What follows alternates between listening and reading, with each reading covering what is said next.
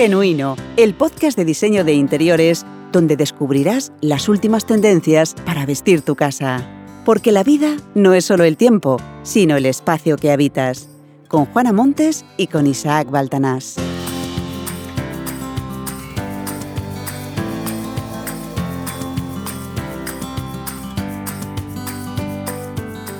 Metal, cristal, cemento, estos son los elementos que podemos encontrar en la ciudad. Lo cierto es que a muchos les fascinan los paisajes urbanos, pero hay una pregunta en todo esto.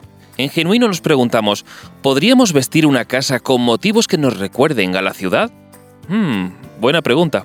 Hola Juana, ¿cómo estás? Hola Isa, ya estamos aquí otra vez. Vaya, eso ha pasado el tiempo volando, ¿eh? Vaya. Aquí, vamos, en cuanto te descuidas ya estamos otra vez inmersos en Genuino, hablando de, de diseño de interiores. ¿Ha ido bien toda esta semana? Toda la semana perfecto. Sí. Mucho trabajo, pero bien. ¿Y los clientes qué tal? ¿Todos bien? Bien, bien, sí, sí, todo muy bien. Bueno, Todos sí. comprendidos y contentos, claro. Bueno, Juana, pues como decíamos al inicio, era, eh, la pregunta es, ¿es posible que podamos vestir nuestra casa con ese tipo de motivos que, no- que nos recuerdan así como, como a las grandes urbes? Sí, claro, por supuesto. Mira, podemos hacerlo con el estilo industrial, una forma de diseño de interiores forjada con materiales como el metal, la madera, y de eso mismo vamos a hablar hoy. Sí, porque, tal como prometimos, vamos a seguir haciendo un repaso a los principales estilos de diseño de interiores, ¿no? Para que podamos conocerlos y así saber cuál se adapta mejor a nuestro estilo de vida, ¿no? Exactamente. Además, que es muy útil porque nos da perspectiva y nos ayuda mejor a elegir los materiales cuando queremos cambiar algo de nuestra casa. Claro, sí, sí. Bueno, pues nada, pues vamos allá. Arrancamos genuino. Síguenos en Instagram. No te pierdas ni un detalle de lo que te contamos en Genuino, tu podcast de diseño de interiores. Únete a nuestra comunidad. Entra ahora en juanamontes.com barra Instagram.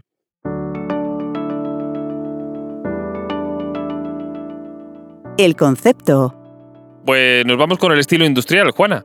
Y yo tengo una pregunta así como para empezar. ¿El estilo industrial es algo reciente? ¿Es como una moda? ¿O es algo que ya se conocía de antes? ¿Cómo funciona esto? No, que va. El estilo industrial, también llamado urbano, es atemporal. Se ha llevado siempre, desde que nació a mediados del siglo XX en Nueva York. Es decir, que es algo que ya se conoce desde hace muchos años. ¿Cómo surgió este estilo exactamente? Este estilo surgió en manos de gente que usaba las fábricas abandonadas como viviendas. Ajá. Hacían determinados cambios en el diseño de interior para que fueran habitables, pero continuaban teniendo el aspecto metálico y frío típico del diseño industrial. Los elementos son sencillos, muy originales, genuinos. Solo con ver un poco ya sabes de qué se trata. ¿Y cuáles son los materiales más usados así en el estilo industrial? En este estilo los materiales más usados son el metal y el acero. Además, son los principales protagonistas.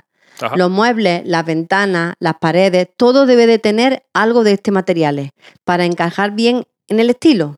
Y los espacios deben de ser grandes y abiertos para que todo resulte en armonía. ¿Y es un estilo que podamos aplicar a cualquier espacio? Eh, quiero decir, ¿vale para cualquier hogar o, o solo para algunos determinados? ¿Cómo funciona?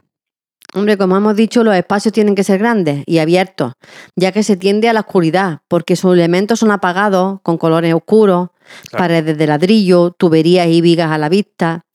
Esto es muy importante para conseguir el estilo industrial, no te quepa duda.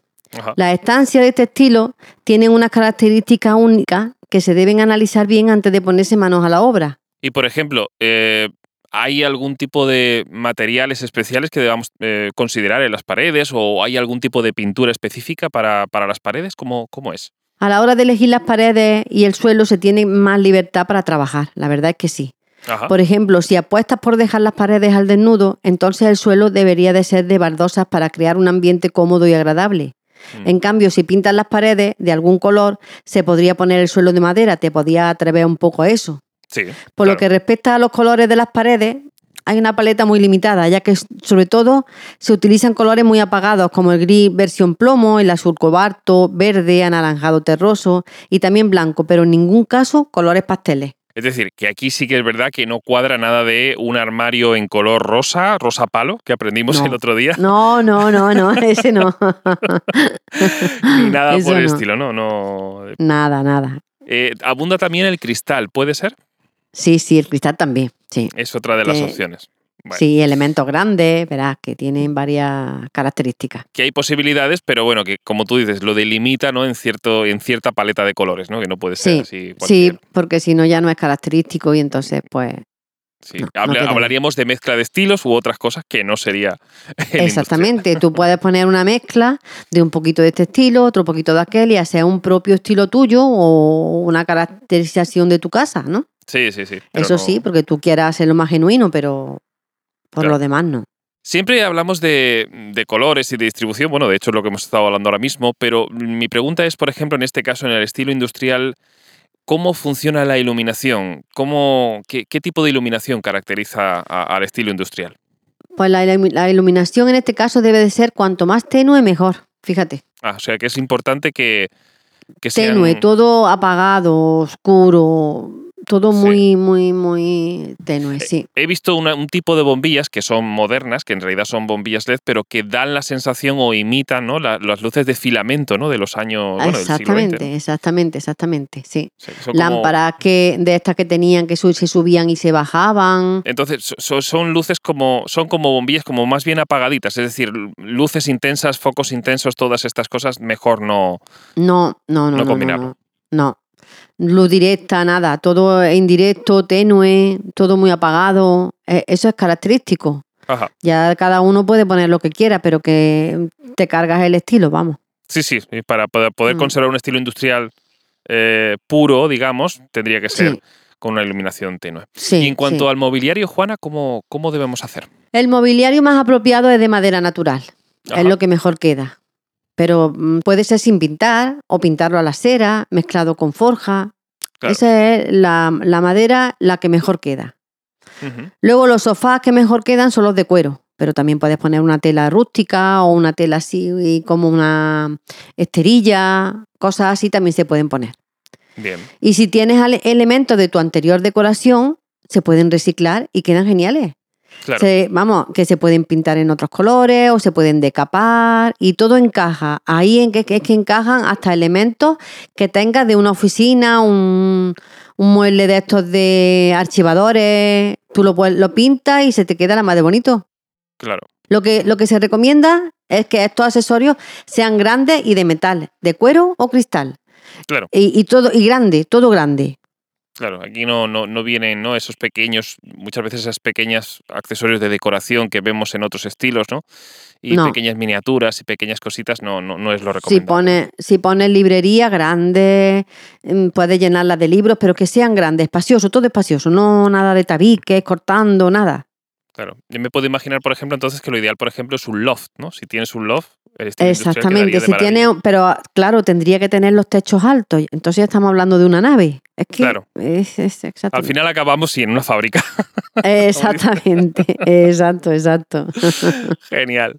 Bueno, pues me parece un estilo muy interesante, muy, sobre todo, muy característico, muy fácilmente identificable. Muy, bo- muy bonito, es Claro, muy bonito. Y personas a lo mejor pues que, que estén totalmente decididas, ¿no? Que sean atrevidas, podría ser un estilo muy recomendable para ellas. Em, Juana, si te parece, hacemos un, como un pequeño resumen así para que quede claro cómo, cómo es el estilo industrial y, y- y nuestros oyentes así van a tener clarísimo cómo pueden identificarlo rápidamente cuando, cuando vayan a una casa y de repente vean ¿no? estas vigas a la vista y todas estas cosas que, que hemos hablado. Pues nada, que este estilo industrial es atemporal, que los materiales más usados son el acero, el metal, el cristal, que abundan las paredes de ladrillo, tuberías a la vista y vigas, que los espacios deben de ser abiertos, Sí. que los colores apagados, como la paleta de los grises, son lo ideal Sí, y que es muy recomendable el cuero, el uso del cuero, bien. y que suele tener una iluminación tenue. Ya está, eso son las características. Claro. Bueno, pues yo creo que ha quedado bastante claro. A mí, sin duda, el estilo industrial me parece una gran elección.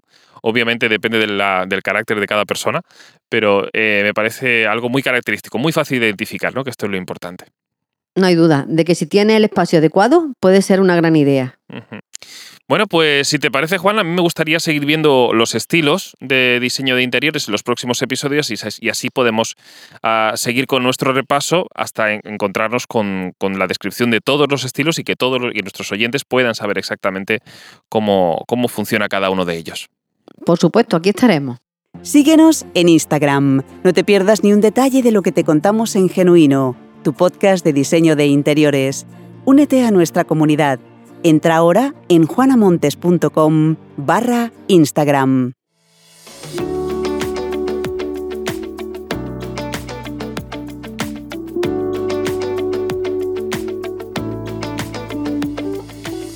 Si estás pensando en rediseñar una estancia de tu casa y necesitas consejo, envíanos tu decoraduda a través de WhatsApp al número 622 86 25 93, bien por voz o bien por texto. Anímate, mándanos un WhatsApp al número 622 86 25 93. Bueno, pues nos vamos con las decoradudas. Como siempre, volvemos con la Decoraduda, el espacio con el que nuestros oyentes nos mandan todas sus inquietudes sobre el diseño de interiores. Y además siempre decoradudas muy muy interesantes donde podemos aprender también un montón, porque precisamente son casos prácticos donde Juana además nos ayuda y nos hace reflexionar sobre cosas que a lo mejor no nos habíamos preguntado en otras secciones como puede ser tus proyectos o en las secciones de, de los conceptos.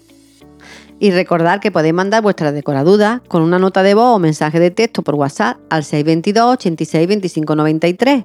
También podéis escribir un email a hola.juanamontes.com. Dicho esto, comenzamos con la primera decoraduda en el día de hoy. Nos escribe Montserrat desde Barcelona y dice, hola a los dos.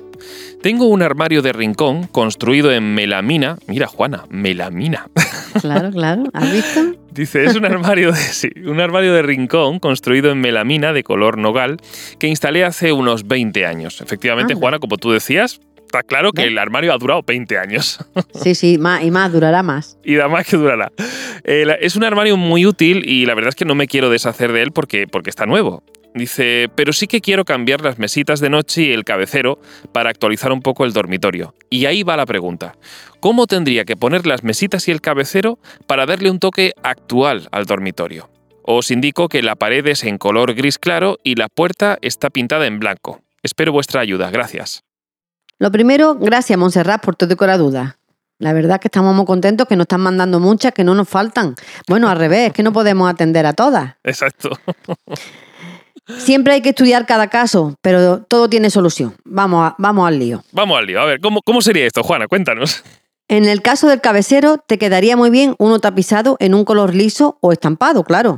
Si Claro. lo pones en estampado, la colcha debería de tener un color de los que tenga el cabecero, para Ajá. que todo esté en armonía, como siempre decimos. Sí, sí, la armonía que es tan importante, además, efectivamente. Sí. Exactamente. Aunque también puedes colocar un vinilo en la pared, o sea, empapelando la pared con un vinilo que ocupe gran parte de, la pared, como digo. Como cabecero, como cabecero, claro.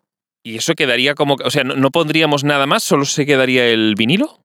Sí, sí, solamente un vinilo o un papel pintado si quieres, pero ahora, ahora como hay unos vinilos que te mm, dan una sensación pues como de la selva o como el mar, o cada uno pues puede coger su estilo de lo que quiere crear ahí y eso es el cabecero Ah, propio. ¿y, hay, y hay muchas opciones de vinilos o, o cómo funciona esto? Muchísimas, muchísimas, muchísimas, de muchos estilos, de relajación, de, de lo que quieras, de lo que quieras.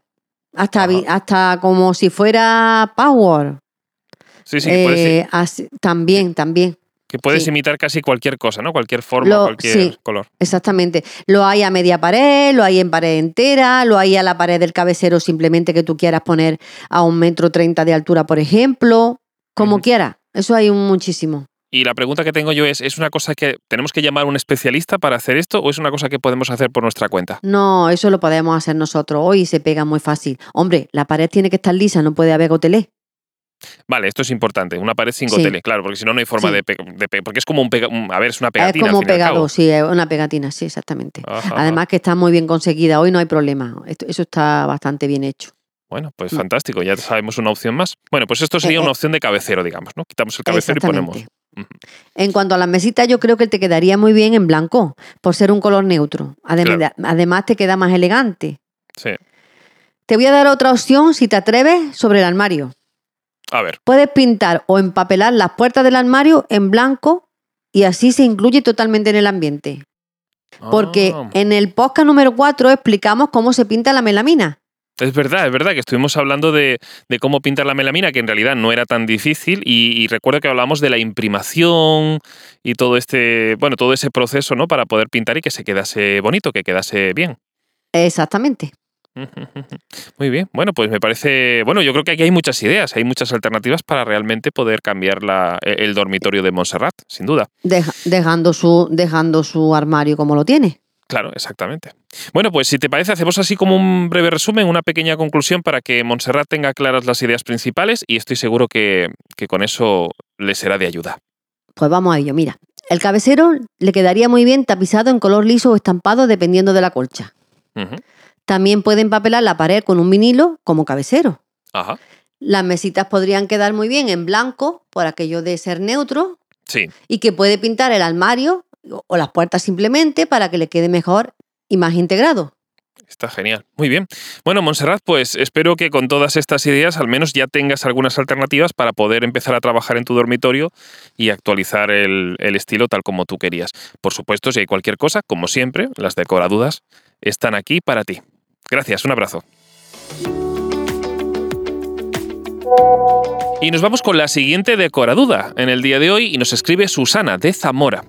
Y nos dice, hola a todos, tengo un salón con dos ventanas largas, que son de 1,10 por 2 metros. Y entre cada ventana, o sea, la parte intermedia que hay entre una ventana y otra, es de aproximadamente de unos 60 centímetros. La pregunta que tengo es, ¿qué es lo que queda mejor? ¿Poner dos visillos o mejor poner uno grande para las dos ventanas? Gracias. Ante todo, gracias Susana por tu decoraduda. Eh, las cortinas son uno de los elementos que más calidez te aportan a la casa. Sí, La porque es un es que sí. textil, ¿no? Es un, al ser textil, pues aporta más, ¿no? Exactamente. Y ahora vamos a ver cómo explicamos esto, porque esto no es fácil de explicar. A ver. Vamos a ver. Eh, en tu caso concreto no me dices cómo son las ventanas, si son correderas o batientes, pero bueno, aún así nosotros seguimos y ayudamos lo que podemos. Eh, pero te digo que creo que lo mejor es poner tres paños, tres paños. Una en el centro que ocupe media ventana más los 60 centímetros. Y luego la otra media ventana por el otro lado. Y luego otro paño a cada lado restante. De Claro. visillo, claro. Vamos a ver. Vamos a- vamos a seguir. Vamos a ver si... Es que esto es para que se pueda abrir. Tú llegas a una ventana, tiras para un lado y tiras para otro y se puede abrir. Es que cuando tú dejas 60, la ventana tiene 60 en medio de las dos ventanas.